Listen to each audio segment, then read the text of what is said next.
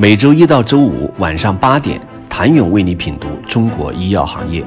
五分钟尽览中国医药风云。喜马拉雅的听众朋友们，你们好，我是医药经理人、出品人谭勇。由中国医药企业管理协会主办、医药经理人承办的第十二届中国医药上市公司竞争力评选，在对医药健康领域三百五十四家上市公司的营收、净利润、市值、负债、流动性等多个核心指标进行统计分析之后，一些现象也随之呼之欲出。一批曾经位于金字塔尖端的制药企业，如今正在各种冲击之下一路下滑。一批曾经不显山不露水的药企，反而正展露锋芒，大有取而代之之势。宏观经济受到剧烈冲击的情况下，大量药企仍体现出市值的迅速增长以及营收的正向发展，多达二十三家药企市值翻倍。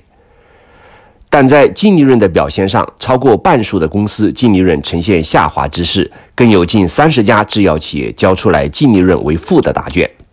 二零一九年乃至二零二零年上半年，中国医药产业资本圈里风谲云诡。制药企业位次大洗牌的背后，暗藏着的是中国医药企业核心竞争力的根本更迭。这是一个产业的转折点，也是一个时代的分界线。你认为中国的生命科学大概处在怎样的一个发展阶段？二零二零香港交易所生物科技峰会在线上召开。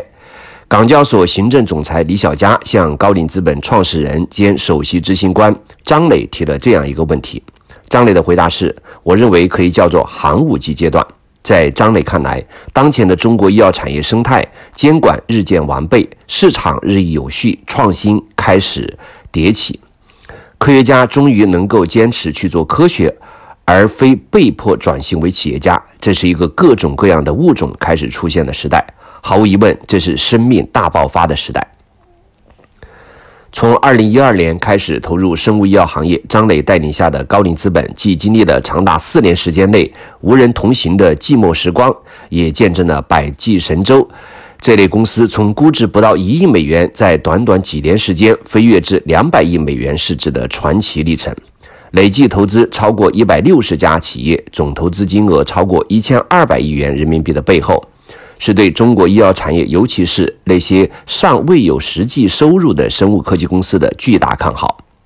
诚然，过去几年时间内，随着港交所科创板对于未盈利生物医药公司的开放，以及国家层面对创新的大力扶持，一批有研发、有技术、有产品的创新公司成功拥抱资本，竞争力陡增。然而，在另一层面，